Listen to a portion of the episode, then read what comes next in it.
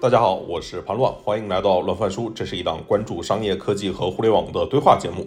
去年乱翻书曾经做过一期我们二本学生这些年聊的，其实就是一群出场设置不高的年轻人，他怎么跟自己和解，看待标签，以及在大学和最初就业那几年里面，怎么去做职业规划跟寻找杠杆。就是这期播客到今天依然还会收到很多听友的留言反馈，说他们有被打动和给到他们力量。就是有位同学听完这一期播客说，让学历这一座压在我心底的冰山融化了一点点。能够给到年轻人力量，是我们非常开心的事情啊！就是本期播客，它的受众对象其实也是大学生跟刚工作不久的年轻人。主题呢是复盘大厂这十年发展，以及聊聊当下年轻人的职业和就业选择。就是希望能够帮助年轻的朋友梳理一下行业，更好的理解互联网行业的前世今生，以及对当前大厂各家的业务有一些概括性的理解吧。呃。可能就像高考填报志愿的时候，哎，有一个学长给你讲一讲，哎，这各家大学跟各个专业的优劣跟这个前景，就是补充一下更多的背景信息，就是希望能够给想做新的职业选择的朋友提供一点点参考。就是跟我过往主持乱翻书有些不同啊，就是这期播客其实是一次呃视频节目的串台，是是几期合成了一期，就是主持人呢是全西西，我才是这个访谈嘉宾，所以这个内容节奏跟往期它会略有不同。呃，OK，我们还是直接切入主题吧。今天想进入大厂，已经不是在你校招的时候了，已经从你实习的时候就开始卷了。如果你没有相对应的几份实习经历的话，其实你的简历压根走不到下一轮。总之就是今天要进入互联网大厂，其实面临的就是一个竞争更激烈的状态。这个竞争激烈可能包括了你刚才说的实习经历，可能我猜测包括了呃学历。我现在回北大，我会发现我的师弟师妹其实也都在卷互联网大厂，所以在学历上的就可能会卡得更死。应该是二零年吧，字节跳动因为国际化业务调整的原因，裁掉了一些审核的团队，做审核策略那些人啊，就你会发现里面好多藤校的学生，嗯，就是已经卷到这种程度了。明白，你刚才说藤校的学生来做审核策略。在你来说就大材小用吧。比如说，在十年前学历很好，我进入大厂的时候，我可以去做各种战略、各种新业务的拓展。但是现在我能做的是什么？是。改诱导分享页面。今天大厂越来越卷之后，其实是很多人干的工作也越来越狗屎啊！就是大家努力工作，就让你多点两个广告，然后让你多砍一刀，冒几个气泡诱导分享，然后让你去关注下载，都是各种套路，跟大家最初进入互联网公司的那种想要去做一件创新的，甚至是所谓的改变世界的事情，好像离得越来越远啊！但这些事儿才是实实在在赚钱。的呀，我让你多点了几下广告，我让你诱导你分享，砍一刀，这是实实在在能对利润负责的呀。在利润面前谈什么梦想？全世界最聪明的大佬其实都在研究怎么让你多点两个广告，怎么让你刷个不停，更加沉迷。但是我们也看到了这一个多月非常火的 ChatGPT，嗯，就是几十个工程师搞出来一个真的改变世界级的事情，甚至会影响人类未来走向的一个事情。同样的经历，大家可能在同样的起点里面，但是因为做出了不同的职业选择。就是创造了不同的成就吧。当然，你你说在短期内的个人的收收入回报上，那肯定是加入大厂是更稳固一些的。现在加入大厂，等待你的就是狗屎工作。我不能这么直接说，但是我可以说一个点，之前大家都说要加入一个就是上升的火箭嘛，不要在乎你的位置。但是我想说，火箭里面也有人是负责挖煤的。如果说从卷的维度来说，你应该去加入一个公司的它核心运转的那个部门里面去。今天一个就是信息流产品，你应该加入它的。比如说之前啊，嗯之前你可能要从它的增长了、算法了、产品啊，就是偏向核心的那个维度里面。但如果你做运营、你做内容的话，你加入一个偏向于媒体型的公司，你的能力处在公司的核心能力上的这种业务。如果围绕不卷的逻辑来说，其实可以去看一看是否有可能有那些更新的技术。比如今天我看到中国竟然有人创业公司开始去搞航天飞机。然后去发卫星，也有人在去做可控核聚变，大家都会面临选择嘛。其实都是看大家是以一个什么样的时间周期，或者说什么样的东西更能够给你，就什么样的回报，你更有成就感。其实过去几年，清北的学生很多都去搞 Web 三了嘛。年轻人他需要掀桌子，因为在现有的这个环节里面，他们进来只能去干更多拧螺丝的工作。但是是每一代都会有不安分的年轻人嘛，大家愿意去一个新的行当里面去开疆拓土。当然，那个掀桌子可能就意味着它的风险会更大。对对对。但当这种薪酬在下降，竞争在激烈，做的狗屎工作在变多，然后内部卷的在更严酷，随时可能被裁员的情况下，可能更聪明的大脑反倒不如去掀桌子。我觉得最最聪明的那波人是应该做这样选择，但是对于大部分人来说，大部分人都不适合创业，包括我在内啊。我是说，去鼓励大家多去思考是否有不同的选择，然后去真正的去思考一下，你真正在乎那个回报是什么。二零二三年，现在应届生要出来找工作的时候，似乎大厂和互联网已经不是大家最好的选择了。这个背景成立吗？我完全不同意。如果你从就业的数据里面来看的话，应届生最希望加入的公司还是大厂，只是因为大厂今天他碰到了自己的问题，人员缩减了，大家才会去流向其他行业，因为。没有其他任何一个行业能够提供像互联网这么大体量的就业人数以及这么高的平均的薪酬。你说的这么大体量的就业人数大概是多少？今天像字节、美团、阿里、腾讯应该都超过了十万人。一个十万人的公司，它每年大概会有百分之十七到十八的人员的流动率，至少是两三万嘛。然后每家公司至少会拿出百分之十以上的名额来做校招。嗯，那其实就意味着每年大家可能会将近招两三千。至少校招。不止，远不止。每年每个大厂可能都会有大几千个校招的名额，嗯，这其实对于吸纳海量的应届生非常有帮助啊。其实，在应届生里面有个词叫“白菜包”吧。二一年的时候，腾讯给应届生开的白菜包都开到了四五十万。研研发岗对于应届生来说非常高。回到我之前的那个假设，大厂找工作今年不香了，相较于过去的十年，今年算是相对收缩、相对不那么好的一年。如果你按一到十分来算的话，之前可能是十分，现在变成了七到八分。大厂本身在削减，然后大家又觉得。呃，什么三十五岁焦虑啊，不够稳定啊，裁员啊，这些让大家产生了一些不同的想法。你有一些想进入体制考研啊、考公啊，有一些选择了他们觉得更有希望的赛道，像新能源。应届生应该最喜欢不不叫比亚迪嘛，然后都叫什么比亚迪什么，就是因为他就是就就就是因为互联网大厂都在那个缩减的时候，他是要招上万个应届生、校招生。大厂这个概念是什么时候开始出现的？大厂这个概念应该就是从十年前 BAT 兴起的时候吧，刚好也是移动互联。网的兴起嘛，BAT 变成了中国市值最高的几家公司，员工招聘的人数也在变得更多。一二年之后，BAT 都陆续的超过了两万人。再然后就是到一五年前后，互联网大并购那几年，TMD、美团、头条和滴滴兴起的时候，互联网经过了一个高速扩张的那个时期。二一年的时候，其实就算一个顶点了，因为那个时候中概股处在它市值的最高点。后来碰到了像是。双减啦，宏观的一些政策的变化啦，就是都缩减了。应届生的同学应该都有这种感受，就是二一年是史上最好的一年就业，二二年应该是史上最惨的一年。同样的一位同学，他如果在二二年选择就业的话，他最后的薪酬比二一年少一半。我们过去十年说大厂包含了哪些公司啊？有二十家吗？我觉得没有啊。大厂你核心还是从大字这个角度来出发，它每年必须得对就业市场有影响。一个几千人的公司。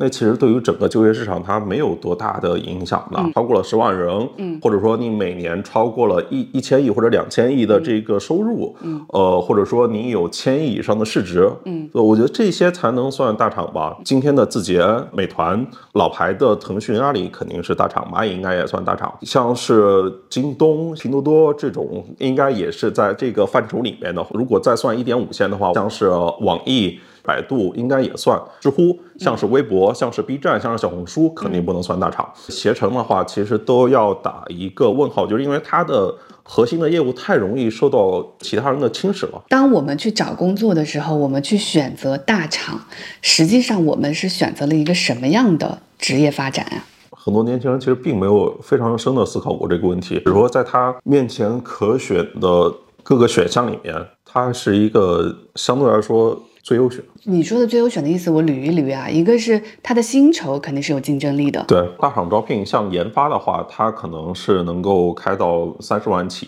然后做产品经理的话，可能是在二十五万左右，运营的话，可能就是二十万左右。确实，对于应届生来说，我想象不到另外还比这个更有竞争力的行业跟公司类型了。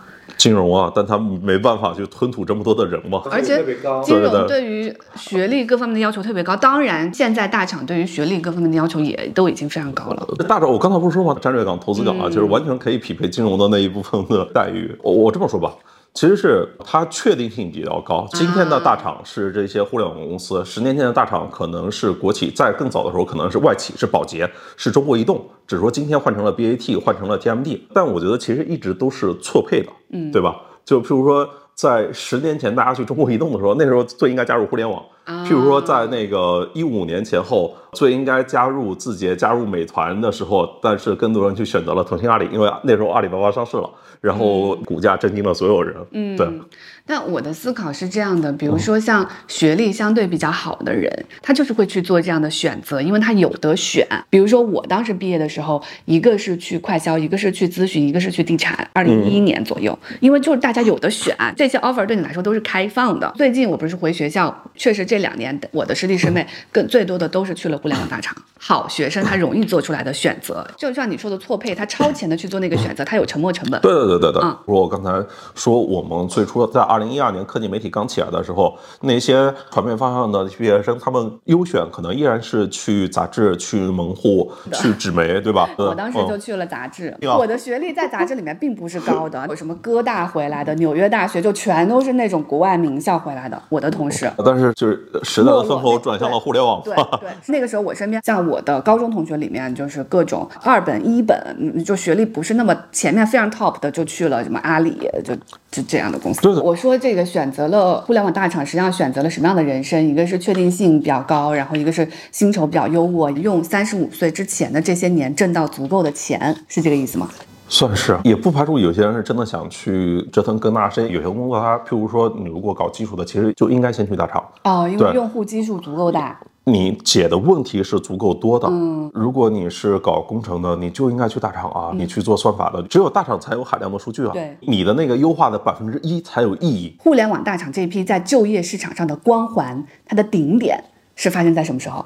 二零二一年，二零二一年中概股最高点的时候，这个光环是怎么开始形成的？因为刚才我们说，二零一一年我们毕业的时候，其实大厂完全还没有这个光环嘛。互联网的增速实在太快了，然后不断的造富。二零零五年、零六年百度上市的时候，就能够批量的制造百万富翁、千万富翁。等到二零一四年阿里巴巴上市的时候，是可以批量制造亿万富翁的，这这给全社会一个非常高的震撼啊！我觉得，尤其是对于后面的年轻的朋友。加入这个行业是一个非常强的刺激，就让大家觉得了，就是梦想还是要有的。万一实现了呢？对，那个之后我感受到的社会氛围，一个是大家去说起去加入互联网的时候，这个总监级别啊，嗯，也是这种百万，对吧？对，总包说的是百万。另外一个社会上开始传一些八卦新闻的时候，他都会挂着某个大厂，比如说 P 七、P 什么 P 六这样的。P 八已经变成了行业的硬通货嘛？对我感觉到的顶点可能是。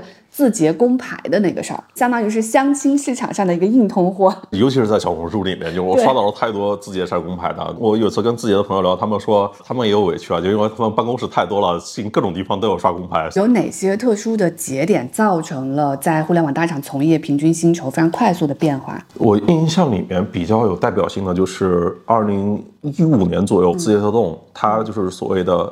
百万年薪去招那个算法工程师，针对应届生的有，在一六年前后，字节就已经把白菜价提到了三十万吧。再到后来就是二一年，不是腾讯嘛，就是人家说我四十万起，后来就往下走了。我问了一些做相关统计的人，今年比去年的话，可能都是已经降了百分之五。今天在大厂里面工作的朋友，大家都已经没有普调了，对吧？大家的预期其实都已经降低了。以前大家可能每年。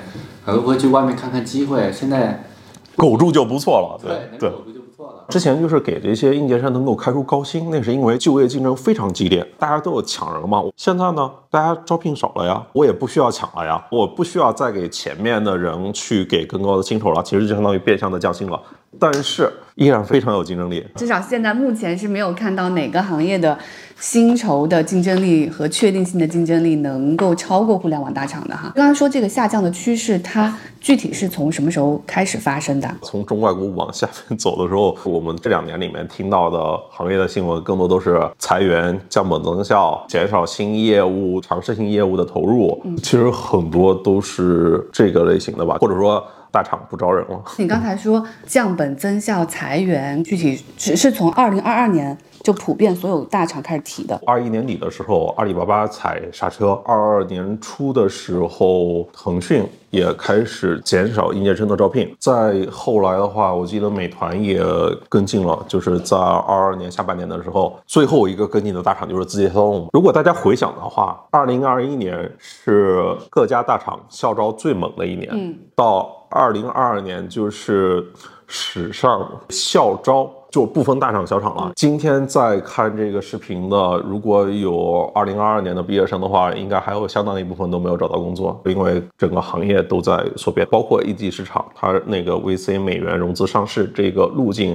也打上了一个问号。之前的逻辑是。让这些公司去增长，不管你用亏损，你用任何的手段获得增长就 OK。到二级市场会给你一个相对应的回报，但是今天已经完全不一样了，就是必须给我交出可持续的利润。整个行业的趋势节奏全部都变掉了。之前是讲究的是扩张增长，今天是要利润。更多的人来，我如果我要交利润的话，我首先要干掉的就是人力成本。最简单的就是从人力成本开始干起，对吧？因为互联网大厂其实最大的成本也是人力成本。对对对对对对对。刚才说还有另外一方面是裁员。哈，现在在大厂里，它裁员的逻辑主要是从哪些部门发生的？从哪些部门发生，就是大家不要去哪些部门，可能分三块吧。第一块就是那种你在行业里面竞争的不是很强的，丧失竞争力的。举例来说，阿里的大文娱、本地生活，然后腾讯的 PCG、CSIG 可能也算，字节跳动的游戏、教育。另外一类呢，我觉得是那些。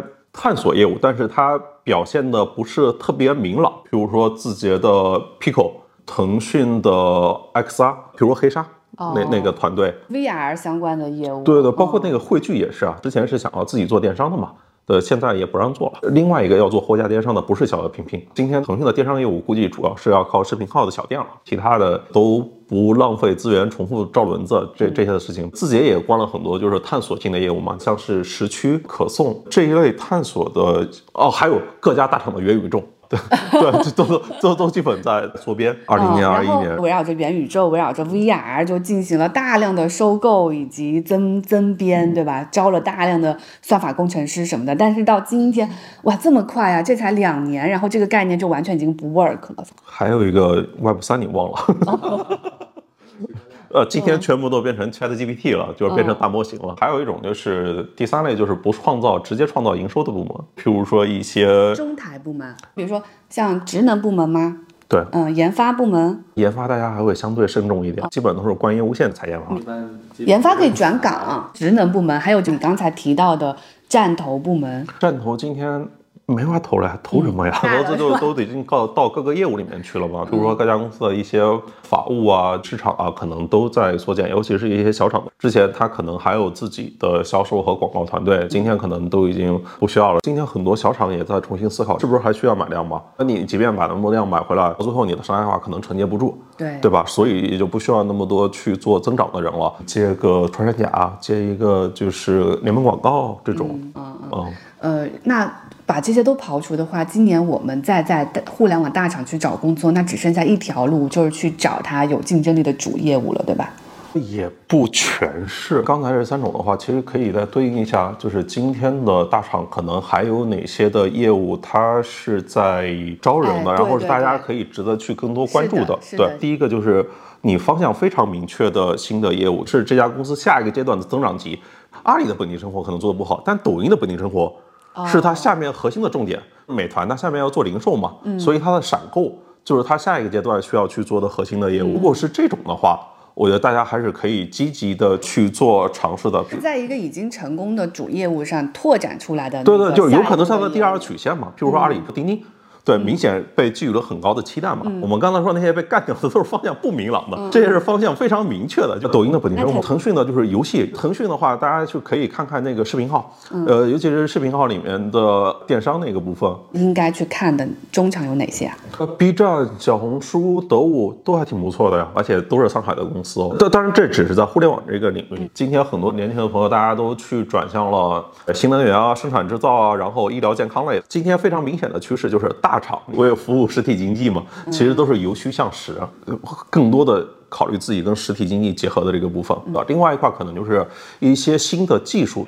譬如说今天的 ChatGPT，大家去搞大模型，下面大家去搞机器人，要去做无人机，可能有广泛应用的一些的新技术的场景。我们从趋势上判断，也应该是这样吗。嗯，除了这个还有吗？还有就是各家大省的主营业务都非常值得进入。它可能不加人了，但它其实都会有人员的流动。他们自己的业务本身也需要迭代嘛，能够加入各家大厂的那个核心业务的话，也是非常值得尝试的。我觉得潘乱今天提的这个角度，给了我一个很。大的启发是，之前我们找工作，我们就问，哎，你去的是哪家大厂啊？其实这个维度是不够的。各个大学里面各个专业的那个差别也很大的，好不好？所以你进大厂的时候，你还需要往下的判断的是，你进的究竟是哪个业务线，你进的究竟是什么样的岗位。如果今年大家去。就是我判断好了我要去哪些业务，我不要去哪些业务的时候，可能还有一个预期，就是今年的薪资的总包应该是比去年和前年肯定是要再降的，是吧？今年的整个总体的薪资应该比去年应该已经降了百分之五吧？再落到具体的人身上，可能会有更强的体感。因因为过去十年大家已经习惯了，我每一年像你说那个白菜包是一年更比一年涨的，对，嗯，今年是第一次出现了这种往下的缩，就其实。其实心理上是很不习惯的，但是要可能管理一下自己的预期。今年在缩编的情况下，如果能拿到一个 offer，哪怕它的价格往下走一走，但只要是刚才你说的，它还在主营业务里面，还在有重点要发展的业务里面，它已经是今年一个非常好的选择了。先苟住再说。对，但是这这也只是一家之言啊，就是因为有的时候创新，我们也不知道它来自于什么方向，有可能因为你的加入，然后改变了的。那些已经在互联网。的人，那今年的情况来看，他们可以安心的在互联网里养老吗？不可能呀，大家是不可能在互联网公司养老的。对，我觉得不可能啊，都不是一个三十五岁裁不裁的问题了，而是所有的岗位都随时有缩编裁员的风险。呃，我我我觉得是的，就大家想想自己的那个薪酬结构嘛。降本最容易的就是人力成本，嗯，然后我换一批更年轻的人进来，是不是就是会更好一点？现在在互联网大厂里面，如果我们说分基层、中层、高层的话，最难受的是不是中层这批人啊？这个时候大家都降本增效嘛，最容易可能会考虑到的就是高聘。我们也会看到像是。杭州未来城的房价一一年降了一半，类似于这种，我可以这么理解吗？大厂不再需要高 P 了，因为高 P 的作用主要是有一个新的方向，然后 all in 进去，有一些战略性的东西。但现在这样的发展机会其实已经非常少了。对，就是今天大厂做新业务尝试的可能性其实是相对较少了一点，它带来的就是高 P 冗余了嘛。下面是更多的是需要那种所谓的拧螺丝的工作。今天的很多的 CTO 就特别像是十年前的主编。就是当时主编是做一本杂志，为他整体审美啊、整个调性去做把控，但是公众号来了之后。不需要，不需要了，大家都一篇一篇的文章，所以很多的记者都独立自己出来了，自己来做一个号。我能感受到的就是主编跟主编之间的勾心斗角特别严重，粥少僧多了。呃，今天的 CTO 或者说高级的这些人员可能面临相似的困境，因为今天是要求更多拧毛巾的工作，就是拿利润的这个工作，不一定是要去开拓新市场。你的那种多年的职业经验，在目前这个环境下就失效了。包括我们自己啊，就。大家的认知都是匹配那个时代的高 P 的认知，具体来说是在一个激进的蒙眼狂奔的时代里面的开疆拓土的认知。是，譬如说淘宝好了，我就老有这种的感受，他们起来的那个年代的认知未必匹配今天啊。当年的淘宝是坚决要干平台，然后他自己不做重。我我们只是回想一下，如果当年淘宝做的更重一点，他把仓储和物流全都做了，那后面有抖音有拼多多什么事情呢？对吧？为什么他把仓储物流都做了，就没有抖音跟拼拼多多的事儿了？所有的供给都被你锁住了呀。今天整个市场出现变化的一个最核心的原因是流量分散了嘛？同时，所有的基础设施这一些仓储啊，就是这些货和物流都是开放的。嗯，所以你前端流量分散之后，你有流量，自然可以，大家到最后都会选择电商来做这个商业化最有效率的收口。淘宝当时的优势只有流量这这一个，对对对。当流量这个被拼多多从微信撬动，被抖音从直播撬动的时候，它就会四面楚歌。对啊，明白，因为它做的太浅了。在今天来说，淘宝本质上是一个商品的搜索引擎嘛，它比百度相比做了很多。但相较于今天来说的话，如果你对比京东的话，做的不够多嘛？你的意思是说，过去高 P 的认知还是说做平台化？然后做浅，但是现在的认知反而是要去做，就是更苦的一线的执行的更重的东西。对，你要更快速的去响应市场的变化。过去十年，互联网的人口可能是从两亿到了十亿。嗯，在一个高速增长的环境里面，就是我们经常会说一个比喻，就是在一个高速上涨的电梯里面，哪怕你自己在做俯卧撑，你也是往上走的。但是今天，当行业的增速消失了，大家变成存量竞争的时候。你真的还 OK 吗？我觉得是要打一个问号的。之前是否有可能是时代给你的一个错觉呢？所以现在在大厂里面，可能有两类人活得会相对好一点，一一类就是相对基层的，天天在做拧螺丝的这些人，当他做的要越来越重的时候，其实是非常需要这批人的。还有一类就是那种能打。硬仗的，对，在执行上能指挥大家。比如说字节跳动让韩商佑九三年的变成抖音的总裁，嗯，是因为他先做好了直播，后来又做好了本地生活嘛。嗯，我觉得核心是还是要在那个新业务里面历练，在不断的新业务里面历练证明自己。嗯嗯，这批人适应了很快变化的认知哈，所以会出现一个趋势，就是高管越来越年轻，对不对？也是疯的，像字节和美团的高管是很年轻的，平均都是八零后到九零后这一波。但你如果看腾讯跟阿里的话，他们高管的平均年龄应该是七零后。那还是跟这些大厂他们创办的时间以及当时的创始人以及他组队时候的年纪是有相当大的关系的。字节、美团这种是十年的公司。就大家都是二十多岁创业嘛，到今天可能是四十岁左右。我说最核心的那几个人，腾讯、阿里，就是别人都是二十多年的公司了，最核心那批人都是五十岁左右啊。但这也是一个问题啊，就是干部年轻化。呃，你说干部年轻化是一个问题？我说对于腾讯跟阿里，它是一个问题。嗯嗯，明白，就是他们的人太老了，高管太老了。高管太老了的危险 之处在哪里？高管太老了，你未必能够适应得了新的变化，像短视频崛起的时候。腾讯的总办的那些人，他们可能都没有拍过短视频啊，他们并不能够很好的 get 到这里面到底会发生什么。就当跟你一个业务模式不同的更新的公司，它从边缘冒出来的时候，你不会有那么强的体感去重视。当你总办的会议上重视到它的时候，都是当它已经发展到了一定规模之后，那时候别人的核可能已经聚好了呀。这并不是你的生活，这并不是你真实的需求，所以你对它就是没有手感的。对，嗯嗯。那刚才还有一个问题，现在我就算进到了大厂的核心业务，能苟住就不错了。所以年轻的人现在进到了互联网大厂，可能存在的情况就是在未来几年不要有任何什么关于晋升相关、升职加薪的预期，对吗？我我觉得也不是啊，我觉得互联网公司相对公平一点，只要你能拿出结果。你看有些公司他们的年终奖能够开到九十九个月，哪个公司开了九十九个月年终奖啊？字节啊？哪个业务啊？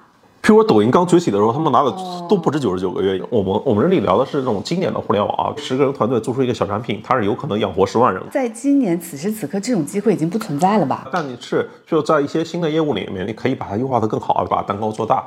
譬如说那个视频号，嗯，电商业务，嗯，现在来说是一个刚刚起步的阶段了，嗯，对，有非常大的一个施展空间啊。你看好视频号的电商业务吗？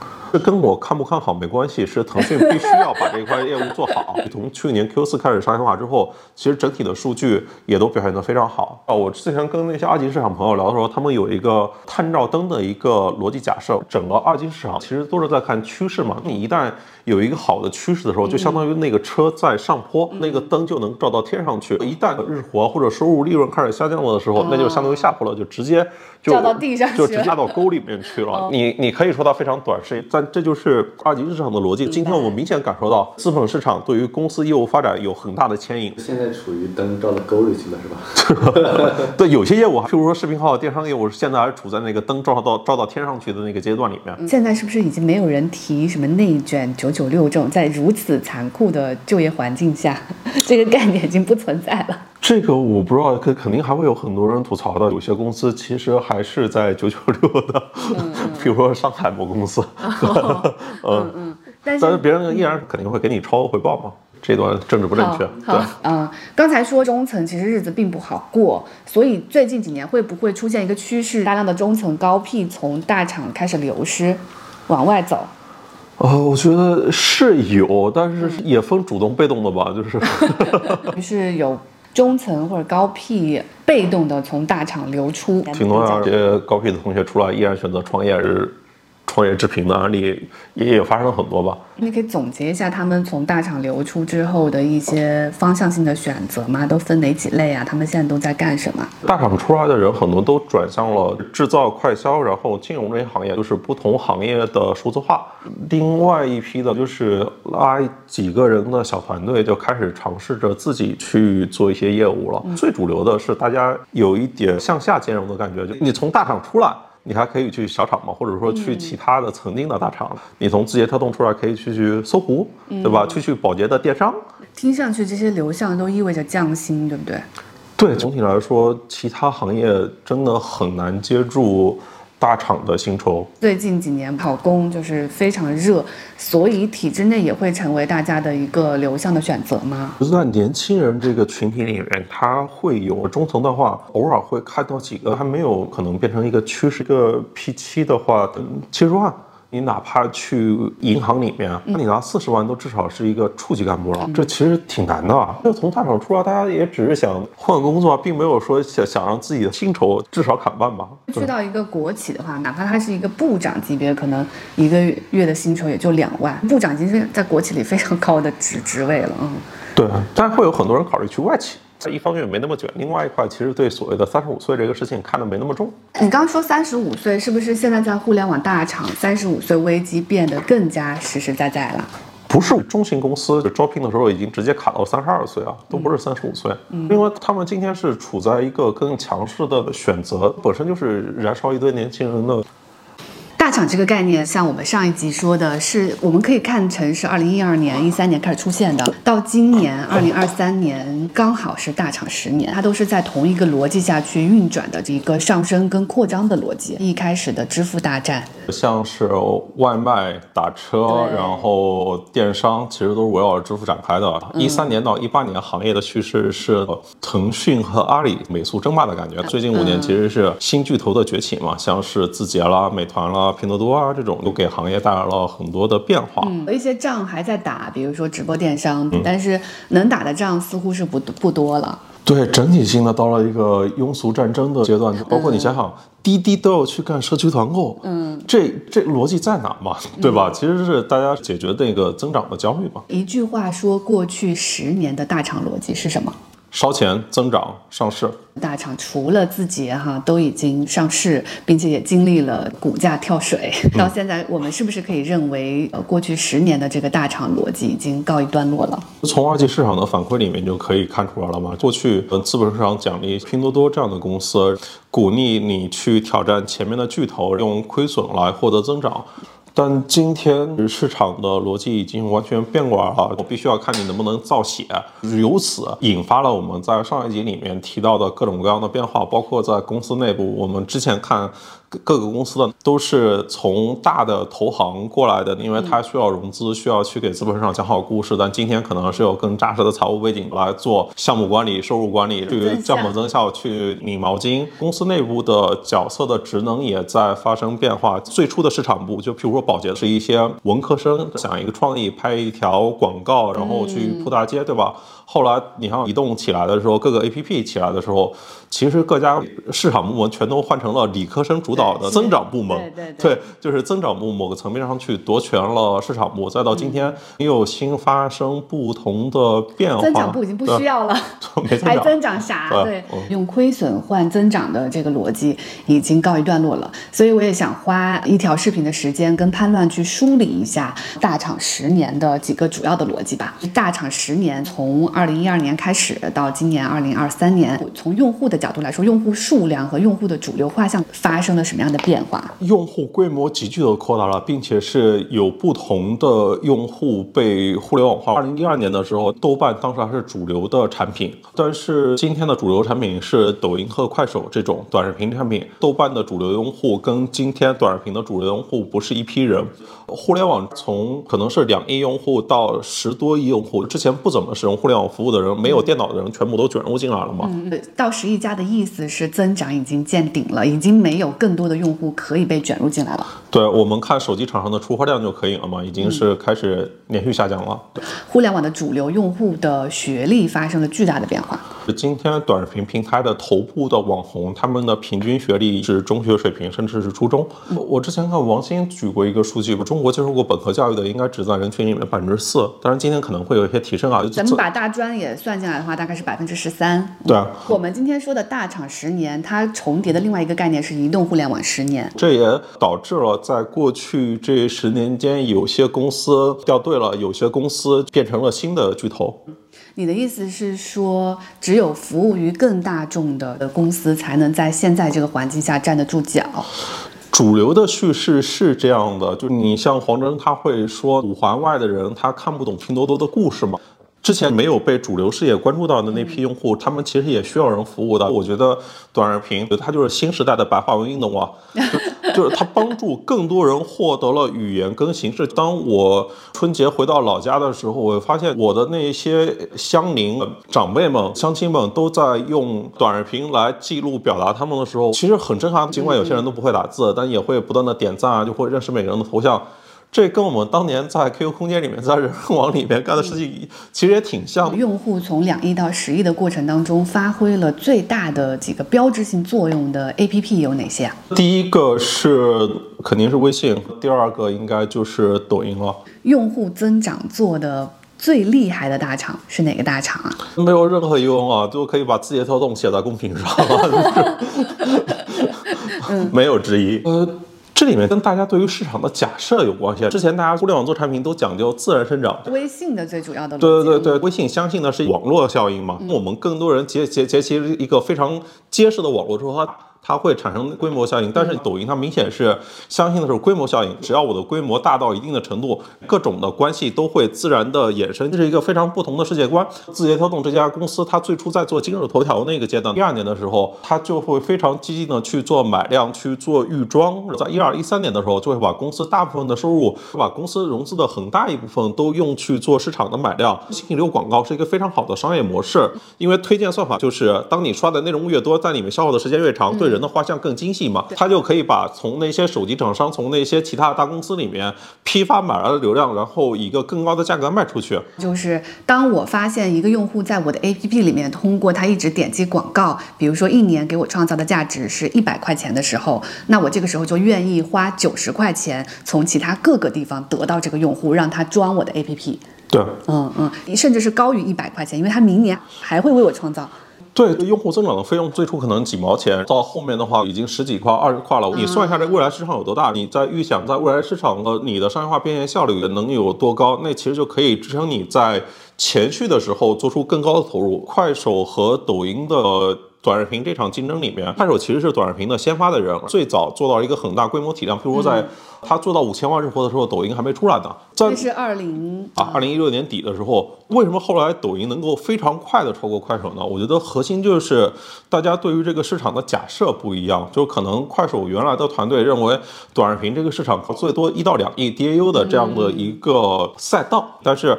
另外人看到了，那这可能是一个十亿级用户的事情，所以他就会在更早期的时候疯狂的把用户量做到非常非常高。在做头条的时候，他是百度最大的采买流量的人，后来变成百度最大的对手。当他去做国际化的时候，他是 Facebook 年度的最大的金主。二零一六年左右有一个概念特别火，叫 Growth Hack，就是从字节、从头条出来的，对吧？增长团队变成了互联网的一个标配。这个概念最先从美国那边过来的，但的确是把它发扬光大。最初就是字节，嗯，字节给这个行业公司做了两大贡献，一个中台，一个用户增长。当时增长做到最夸张的，我印象当中是在线教育行业。当时有一个朋友他在在线教育公司做增长，他跟我说他获客的一个成本是 两万块钱，我都惊呆了。你要花多少力气才能从一个人身上赚回两万块钱？那个时候是二零一八年，感觉市场整个已经疯了，每个。厂只要能拿到新增用户，都是不计一切的代价往里砸的。对啊，我们当时讲的是一个规模的故事吧。你跟辅导那几年讲的故事都是他们服务三亿用户，他们遥遥领先，核心都是说我有最大规模的用户。但是你说的像他到两万块钱那个事情，他肯定是属于已经失控了。对，它它它叫做增长泡沫吧。其实是因为竞争嘛，很多人都涌进教育这个方向，就是很多的钱他没有一个新的出口了。大厂这十年一定是从服务最前面的用户到最下沉的用户，当时去增长的有一个方。法是去农村刷墙、扫码下载、领取红包，整个增长，它干到最后面就是是越来越粗暴的。最后面增长，它出来了两件事情，一个叫极速版，一个叫激励视频，就是积分墙了这种的东西，已经不是在用产品的手段，而是说告诉大家，你在这边可以获得收入。极速版它产品功能上也会做很多的削减啊，只保留产品的最核心的那功能，然后用这个东西去做投放，再用一些金币系统做留存，就是让人持续的做任务，然后可以领钱，维持住增长的那个数字。现在增长这件事情还有价值吗？我我们之前聊的这种增长，它可能会变少了很多吧，但是今天依然有不同的方式来做增长啊，就譬如说春晚的时候发红包。但今年春节的赞助商又变回了白酒，已经没有互联网的影子了。第一次，过去十年第一次。大厂十年在用户增长这件事情上做的狗屎的大厂都有哪些？我可以举一个先掉队，然后后来又追回来的一个案例，其实就是百度。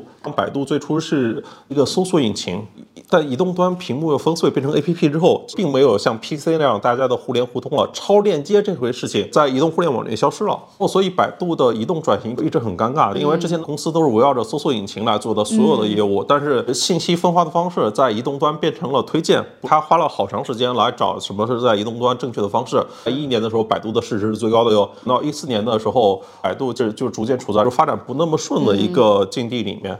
但是再回头来看，他们从一七年全面的往信息流这块来转着，呃，叫有事搜一搜，没事看一看，他也把信息流这更有机的融化到他们那个产品里面的时候，你会发现今天百度 APP 的日活已经超过了头条啊。今天信息流分发量最大的反而是百度，可能是之前大家没有想到的。过去移动十年里面做的不那么好的，百度是一个，阿里巴巴也是一个。嗯，大家想一想，最初几年里面，淘宝。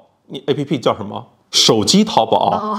对啊，一七年还叫手机百度，二零年还叫手机淘宝。那大家仔细想想哦。手机百度、手机淘宝意味着什么？意味着它 PC 才是核心业务啊。但是你看美团，你像字节，你像拼多多，人家就是第一天就是 for 移动的，就长在移动端的。PC 的用户更多是受过教育的那一批用户，但今天可能有更多的没有使用过 PC 的人。B 站也是，B 站现在它还有保留着主站。对对对，PC 才是它的主站。对，增长见顶，大厂可能增长团队都解散了。增长的团队肯定是没有那么多预算了，团队肯定是非常大的缩减，进入到其他的业务支持部门里面去了吧？大厂十年对于一个六零后，对于一个九零后和一零后，他们的影响分别是什么？如果是一个一零后，他接触的信息比我们那个时代多的好多好多，他能够在今天说出非常多类似于成人的那个口气跟你说话。对于六零后来说，今天多了很多的网瘾老年，他们其实每天并不能够遏制住自己不断去刷短视频的冲动。整个九零后这一代，他是变得更加的自信的。在这个成长的过程中，不管像是移动支付，像是短视频，像是共享单车，都属于中国式创新实践。他们在海外的时候会发现这些更先进的应用的环节，其实在海外。并没有，或者说海外它开始主动接入支付宝和那个微信支付了。这一代是民族自信心非常强的一代人。大厂十年是快速的帮助中国建立了民族自信心的一个方式，因为你想，在其他比如说硬件制造、硬科技上面，其实差距还是非常大的。但是互联网这十年是一个中国占明显优势的一个行业。那移动互联网嘛，它首先需要一个。规模化的大市场需要足够多的工程师。移动互联网到最后你会发现，只有中国跟美国 to C 应用这一端发展的更好一些。嗯，之前大家不都是说 copy to China 吗？现在这都是 copy from China。马斯克去买下推特的时候，扎克伯格他要去改变 Facebook 的时候，都说要向微信学习，因为微信它真的变成了操作系统级的东西，它能够接入更多人的生活甚至生意。对于一零后来说，包括对于我女儿这样的人，她在非常小的时候就接触了海量的信息，这个对他们的影响会是他们在很小的时候就开始用一个非常成熟的系统来开始思考，还是说他们在很小的时候就会变成非常极端的人？上网的人数变得足够多的时候。那在舆论场上最容易被听到的就是极端的声音，嗯，因为你并不知道自己真正在跟谁对话。对于九零后来说，他完全重塑了我的生活，比如说出门就在手机上打车，这个跟小时候完全不一样。像刚才我们中午吃的就是叫个外卖。所以你看，商标不是提出一个概念吗？叫附近的消失。嗯，对，不需要附近，不需要附近，因为现在就生活在手机上了，手机才是我们最大的附近。大厂十年应该也是急速造富的十年。大厂 IPO 的时候啊，就是批量的制造千万富翁、亿万富翁。一二年，尤其是阿里巴巴上市之后啊，我觉得那个影响非常非常大，因为它让足够多的人变得非常富有。如果分前后两段的话，前面好多年都是在讲一个所谓大厂的叙事，最近这三四年我们。感受到的、听到的更多是个体的叙事，基础设施变得更平之后，很多的超级个体在涌现，头部的主播们，一个直播间的收益应该。可以抵得掉非常多的上市公司，他们的收入肯定是要高于很多的大厂的高管。还偷税漏税出来的时候，大家一看你的那个漏税的金额，就是吓到是亿级别的。对对对，之前是你必须要通过一群人协作去参与到某家公司的创办里面，然后在里面获得一些股票，然后通过资本市场做变现。但今天就是基础设施铺的足够平之后。尤其是再加上这个我们刚才聊的用户增长，它变得更缓慢之后，周边做 APP 创业的人变少了很多，公司也在缩减、降本增效各种的东西。但是我们会发现，身边做那些做内容的、做主播的、搞 MCN 的公司，他们在不断的去扩张。之前的话，你必须在那一套的叙事里面，你必须走一个星级饭店，你你得非常的有流程、有规规规模化的故事才行。今天的话，我们直接从那个池塘边筑一个小小的水坝，把里面的鱼。直接养出来然后，直接在边上烧烤，在一个最小的逻辑里面完成闭环。因为之前你做一个产品，还得想着自己怎么去卖，你有了用户，还在想考虑怎么商业化。今天的话，我直接在池塘里面，我直接拦一道坝，整个链路都被缩短之后，我们会发现越来越多的个体在崛起了。哦，真的，你说的这个我很有感受。在我大学的时候，也去看很多成功学的书，什么要坐在火箭上，然后进入一个公司，找到一个位置。早年，对，早年 就乘上了这个火箭，然后大家在它上市的时候发现，哇，一上市就是买房子。在大家认知里比较草根的人，通过互联网这个行业实现了快速的阶级飞跃跟财富飞跃。在此之前。大家都会觉得哦，我要有一个好的学历，我进入到一个好的外企。互联网公司本身为互联网大厂体制内的人提供了迅速的上升通道。但是到最近几年，你会发现互联网中厂的高管，可能你都不如村头的一个人，他开了直播，对，他们更普通的人，就短时间内得到了巨大的财富。短视频可能有点像是这个时代的白话文运动，它让更多人都能够获得表达的权利，让更多人有机会被人看见。之前我们所熟悉的公众号、微博的这些产品，都是强图文的逻辑，甚至强文字的逻辑。有些人他可能就不能够很好的表达，甚至有些人不识字。有些人的，就比如说你学跳舞嘛，对吧？你跳舞怎么通过文字来表达呢？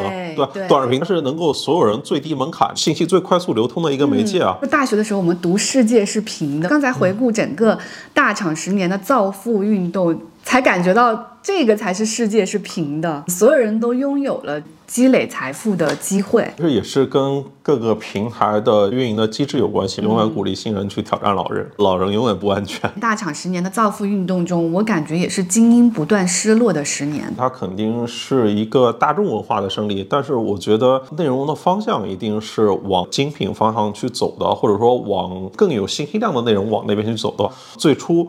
对着镜头扭一扭也可以获得千万粉丝，但是后来的话，东方甄选张兰，对吧？你必须得是新东方多年培训的老师，你必须是得一个经历过风浪的企业家才能够往前走。今天如果创业再去搞 APP，已经肯定不是一个明智的选择了。我们会发现，大部分公司的他们的业务的镜头其实都在直播间，都在短视频里面。同时，这个流量的机制它也会永远都会让新人有机会。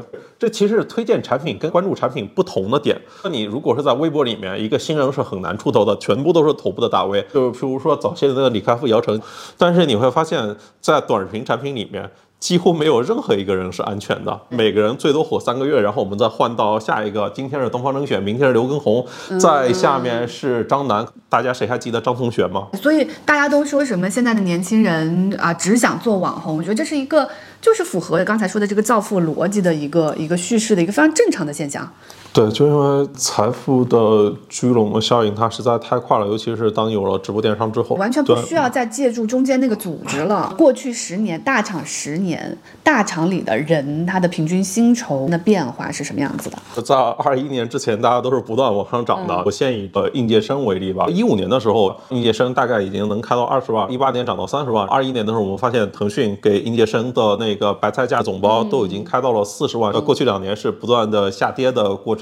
至少跌了百分之五以上。对于一些大厂的骨干的员工来说，或者说大厂的中层来说，收入至少跌了一半吧，因为因因为股价跌的实在太厉害了。对，因为他们的收入占比里面有很大一部分是期权、股票什么的打包进去的。到现在为止，我是不是可以理解，从造富的这个角度来说，在进入互联网大厂里面的这些人，基本上已经没有什么造富的可能了。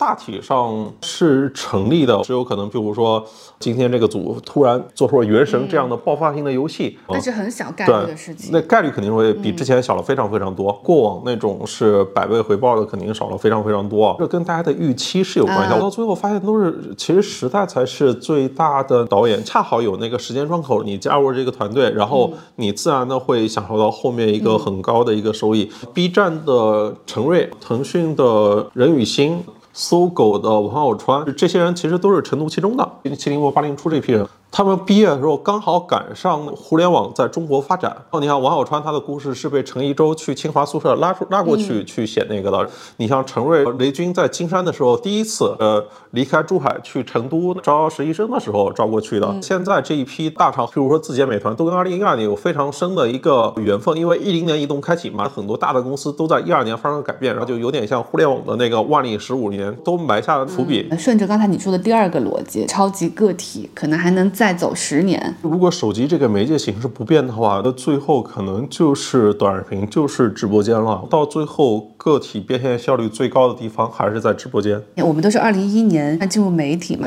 当时媒体老师那批人现在都在做个体的事情，都成为了自媒体，都。原子化了吗？我跟各个平台的相关的负责人其实都聊过，大家都觉得在内容上存在一个非常大的机会，就是在供给侧，其实一大半的，甚至百分之八十到九十的内容都需要以更好的方式被重新做一遍。什么叫更好的方式？像短视频，呃，每天占了加起来将近十亿用户两个小时的时长，嗯，但是你如果真的把里面那些所有消耗用户内容最多的时间的那些内容放出拉出来看一遍的话，你会发现很多的那个内容它可以被变得更好，它要在内容质量上去完成一个迭代，这就是为什么知识区会在二一年冲出来。因为知识区其实明显是一个内容迭代的逻辑，去匹配不同的受众群，你就把不同的分区当做不同的 SKU 好了。对，有些是引流的，有些是留存的，有的是做做高价值的。不同的品类它有不同的价值属性，娱乐啊、搞笑啊这种的品类，它是一定可以去吸收最大的流量的。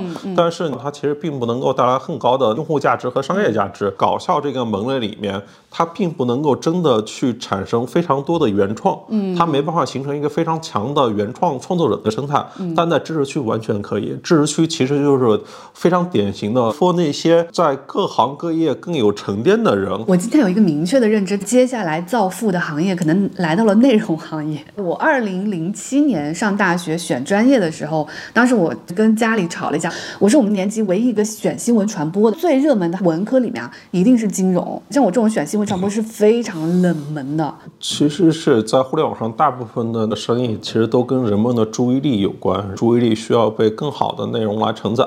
能够做出好内容的人，你可以一个人就是支起这个鱼摊，你就可以烤鱼了。对，不需要再去建一个五星酒店了。嗯，包括未来 AI 的发展，每个人的空闲时间是越来越多的，而内容是填充这种空闲时间的成本最低的方式。内容可填充的空间是越来越大的，它不是在一个存量市场做竞争，这个蛋糕是越来越大的。其实移动互联网竞争到最后，它走向了制造时间黑洞，看谁能够占据最多的用户时长，谁有更多的去影响和干预用户注意力的机会。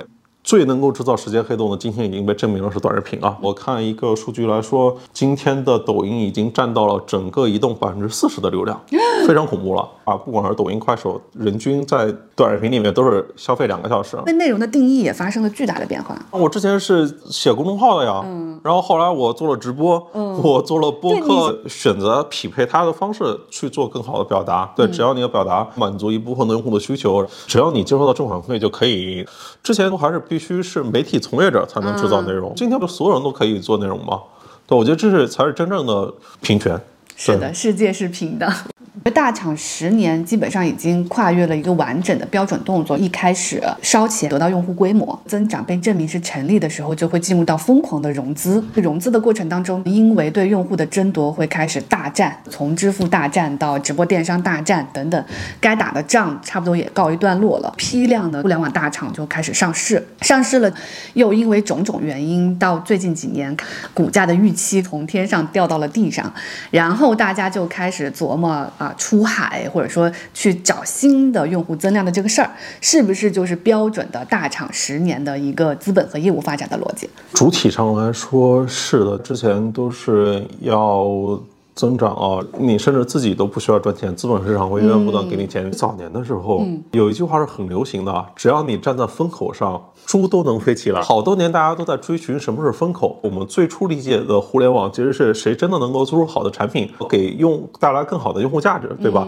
这十年里面，逐渐的，就是你看所有的 BP 第一句都是讲这个赛道有多大，而非创造这一个路线。一开始大家说起互联网的时候，社交网络电影里写的那种几个年轻人有一个小小的想法 idea，然后改变了世界。到后面 O2O 大战那个时候，大家都变成了我。在哪个赛道站住了，我卡点卡位什么，在这边要投入多少去打仗？呃，也不能说商业就是庸俗吧，它也也有更好的地方，就比如说它能够。把基础设施推到更好的位置。现在我们再去说互联网大厂的时候，一个大厂变成一个超级巨无霸，垄断你生活中的方方面面。一四年打就是支付战争开始的时候，是腾讯跟阿里的代理人战争，就他们打了支付大战嘛，然后围绕支付做了电商啊，做了打车啊、外卖啊，再到后来这些新势力崛起，比如说你像社区团购，你像今天的电商，过去这些年大家都认为互联网是没有边界的。对，什么时候大家开始意识到原来？互联网是有边界的，反对资本无序扩张的时候 啊！现在想起互联网大厂的时候，如何从一个用户身上收更多的钱，想办法把利润做上去，是现在大厂的一个主要的想象，对吧？你像短视频产品的那个广告营销内容加载率变得有多高？极端的时候已经超过百分之三十了，甚至有双十一的时候能够达到百分之五十。广告的那个 AD load 它的加载率是有核定的，譬如说推五条，中间插一条是广告，嗯，就这个数值它是不可以再增加的。但是当 AD load 不能增加的时候，我可以去增加那些原生内容的营销内容的比例啊，譬如说那些。去探店的那些直播电商的，它本身就是营销内容嘛，就是销售出发做的内容。对，就是大家回头刷短视频，都自己那个记一下，你刷那一百条短视频，你记一下有多少条广告，多少条探店，多少条直播带货，然后看一看你每天看的都是些什么。你今天打开短视频产品 前两百条，你都把它截图下来，然后你打印，把它在一面墙上平整的铺开来的时候，你会觉得，我操，我这一天都在干嘛？就是为什么我看这些内容，但就是因为呃人他就是总是想期待下一条更好的嘛，那这种心智就会让你不断的往下刷往下刷，尽管大部分内容都跟你半毛钱关系没有。回到那个资本和业务逻辑，是不是现在所有大厂出海变成了非常重要的一块？因为你需要新的增长嘛，然后更有潜力的市场应该就来自于全球化。大厂里面人家都不用出海这个词的。出海这个词用的是什么？就是意味着是国内跟国外。王兴他画过一个画，他说这个把中国跟世界的关系理解成两个不相交的圆是不对的。对，其实中国是包围在世界这个大圆里面的小圆，大家其实都叫全球化，都不叫出海这一块。中国能够起来，就是因为它有工程师的红利，它有供应链的红利嘛。移动互联网 to C 应用这一块肯定是相对来说是领先的，然后包括一些产能的溢出啊这种，嗯，其实都需要一个更大的市场来去做承接。所以，我们去找工作求职的时候，是不是可以多考虑考虑出海和全球化这个方向？包括我的女儿是二零后嘛，嗯，她以后的职业发展，是不是咱从小就可以往全球化这个方向想一想啊？可以啊，今天全球化其实今天已经是一个必答题了，它不是一个可选项。你的能力其实也在更多地方被需要。我写腾讯那篇文章的时候，像 Facebook 他们也会把那篇文章翻译成英文，像桑德伯格这些人也都会看。我之前一个印度的最头部的移动互联网公司，他们的创始人有一次找过我来的时候，就说他们其实把我之前写短视频、信息流的文章。都翻译成英文，让他们自己会看的。对，今天移动互联网 to C 这一段，的确是你你你走到更前面。现在在大厂里面，在呃出海这件事情上做的最好，你可以举几个例子吗？做的最好的肯定是字节跳动的 TikTok 了。最近做的最凶猛的应该是拼多多吧？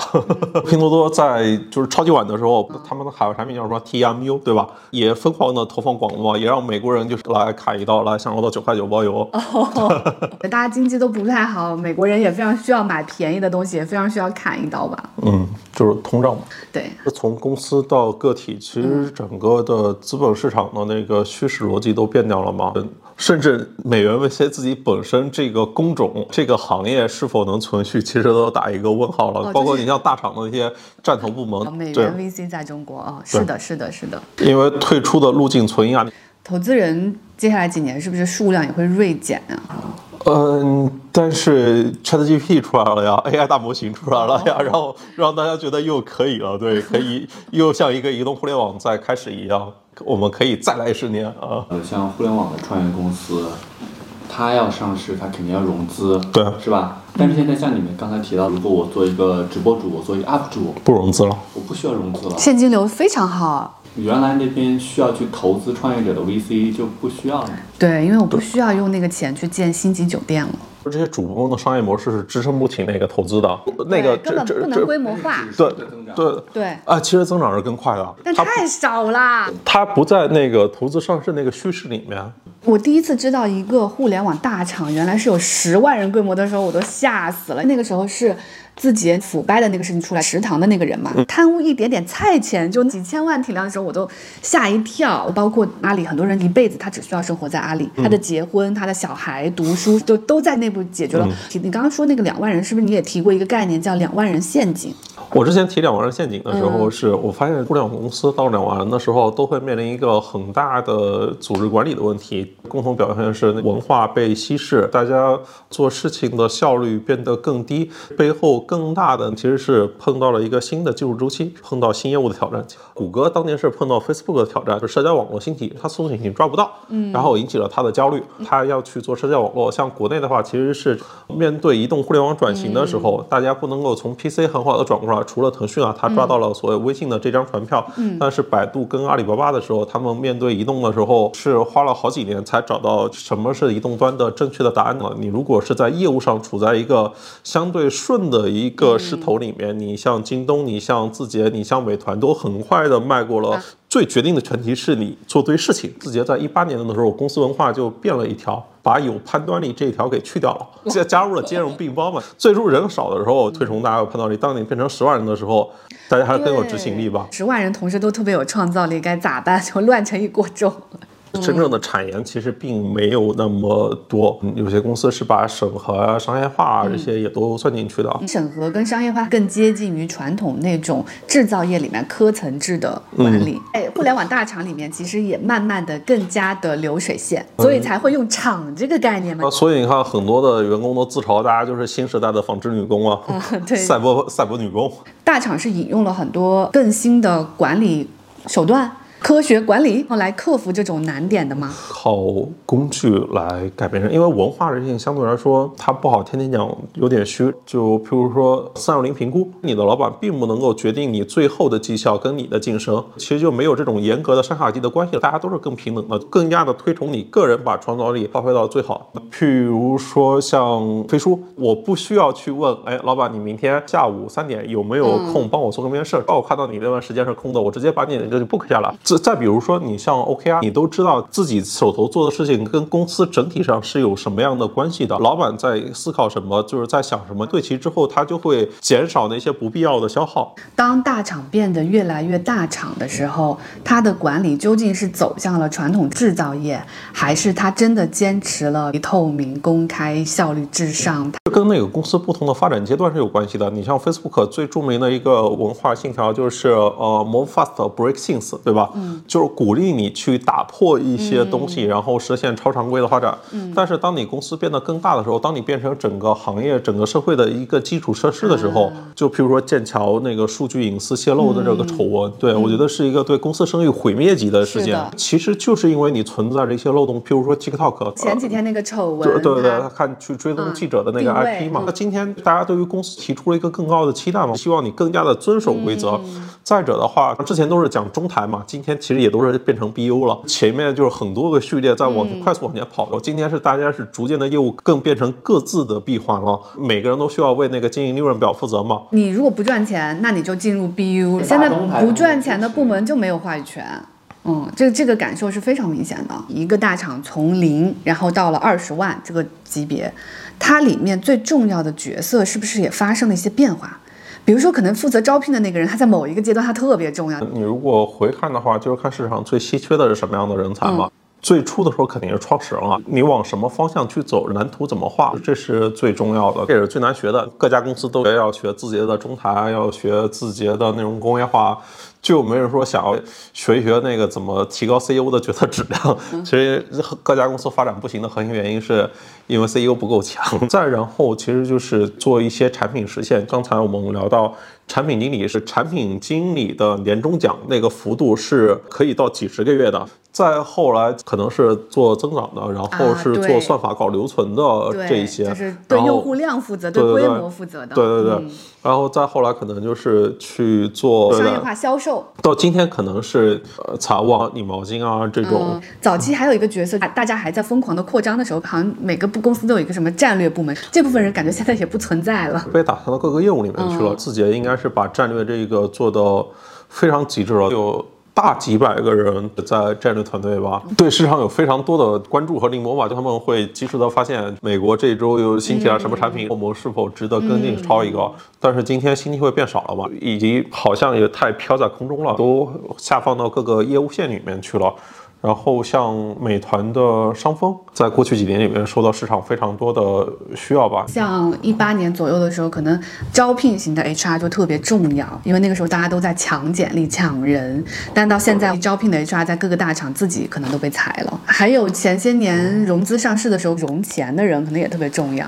但我最近看这些本身负责融钱的人，很多也都从大厂出来了。顺着刚才那个资本市场的逻辑传导过来的，财务的部门从画饼变成了造血，市场的部门从增长让更多算 ROI 考虑变现，可能更多要偏 EC 了。产品部门之前是大家想怎么做好一个产品用户体验。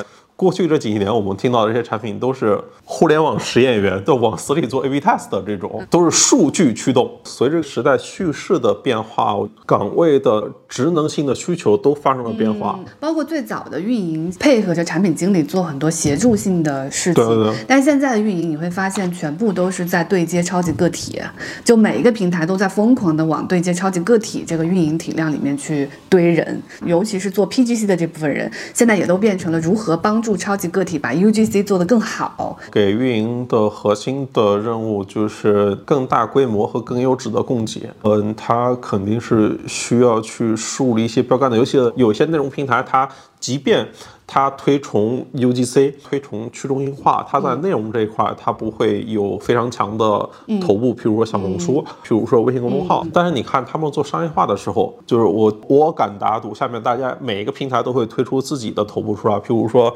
我的小红书可能就会把董洁给推出来，因为你你得有个标杆，方便让人抄作业。那接下来互联网十年大厂，他们会向传统行业或者像国企之类的更大体量的组织去学什么东西吗？一个是在承担风险的环境里面长大的，一个是在牌照垄断的那个环境里面长大的，这是完全不一样的。全世界能够活超过百年的，也就宗教、大学、政党，对吧？宗教太松散，然后大学其实没什么参考意义，不是一个做商业的。超大规模能够穿越周期的组织非常少，就是到最后大家就必须能去学的只有学政党。移动互联网过去这些年，你看中国跟美国出来最大的几个公司，其实都是做平台的。长久来看，他们是必须要跟实体经济去做更深的捆绑才行，不然的话，他们在后续跟社会的关系会打上一个问号。譬如我们看美国。就是当他们增速放缓的时候，你看 Facebook 跟谷歌干了什么事情？就往死里增加广告位，然后不断的增加客单价。对，这其实是你阻碍了社会流通的效率。哦，对吧？譬如说大洋洲啊、东南亚啊、欧洲的一些国家，其实 Facebook 和谷歌能够占他们那个数字广告的五成以上。嗯，但他们并不在当地贡献收入。一些公司呢，甚至都跑到那北爱尔兰去，跑到其他的避税的地方去。他们甚至都不给美美国交税。这些平台公司变成大家重新审视的一个对象。中国这几年都是在所谓的脱虚。向实嘛，各家的平台也都在想着怎么去更深的去跟实体经济去做结合。另外还有一个大家对于平台的一个诟病，就平台是否真的鼓励了创新？亚马逊它收购了全食超市，大概是花了三百多亿美金吧。收购完了之后，第二天。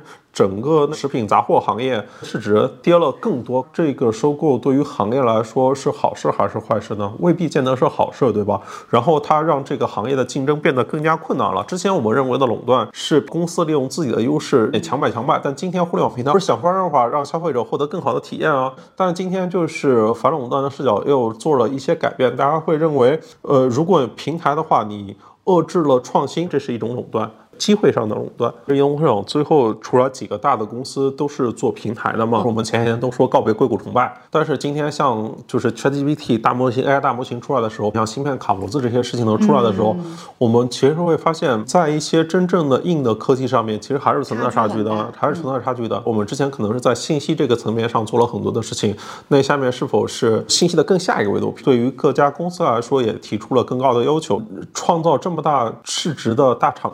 你要算一算，制造业如果到这个市值的话，它得养多少人，创造多少就业？但人家做到这样已经很不容易了，已经创造这么多的就业，然后变成世界体量的公司。就刚才聊大厂十年，呃，一个是从用户的。数量上来说，它的增长已经见顶了。另外一个是从个人生活角度来说，其实对于不管是六零后、九零后、一零后，我们我们的生活都因为移动互联网的十年发生了非常深重的影响。大厂十年的过程当中，我们眼见了非常多的造富神话，从一开始的大厂的内部的人，到现在的超级个体，然后又从业务发展的角度，从最开始烧钱换规模，到后面我们开始走向全世界去做。全球化去做出海，然后再从企业管理视角，大厂也在这十年当中学会了怎么样去克服两万人的陷阱也好，十万人的陷阱也好，甚至二十万人的陷阱也好，走向一个更稳定的组织哈。聊下来，它很像一个青年时代的结束，至少互联网大厂他们现在都已经是进入到了成熟的中年，互联网大厂。它会是一个什么样的格局、跟发展、跟方向呢？你说青年时代的结束，我觉得也也挺形象的。如果真的回头来看的话，中国哪怕人类历史上都没有互联网和移动互联网过去这二十年这么高的增长斜率，这么高的增长奇迹啊！而且没有被打断。我们身处其中呢，其实还是挺幸运的一代人，真的好荣幸啊！跟我们的父辈相比的嘛，对吧？就是我们所接触到的机会以及可能性，其实高了很多。今天很多人，我们的成就可能是要高过我们的父辈的，等我们下一代的成就未必会超过我们。不是因为我们能力强，的时代才是一个最大的导演啊。下面大厂的话，应该会更多的往各个产业里面去走。今天国家在提的时候，他提的并不是。互联网不是大厂，他提的是一个数字经济，就相当于是你像互联网最初是从门户开始，对吧？然后一步步进入到社交。然后到电商，然后到贝贝壳这个由浅入深的一个过程。今天肯定是再往下面，可能是能源，可能是制造，可能是材料，可能是工业制药，是一个数字经济的叙事，是各行各业不断去提升数字化的一个叙事。比如说买菜大战。对吧？这个是已经已经是一个深度改造，包括你刚才说的长租公寓的大战，其实慢慢的都已经进入到了这些领域了。下面各行各业的数字化是一个更多公司和年轻人涌入的方向。另外一个灿烂的青年时代。对，各行各业都是需要去提升它的数字化，不管是造车、造药，呃，然后在一些。更多的方向上去做创新吧，对我觉得它正在发生。OK，今天就先聊到这边，大家可以订阅、点赞、评论、分享。如果还有什么想听我说的，欢迎在评论区互动留言。我们下期见。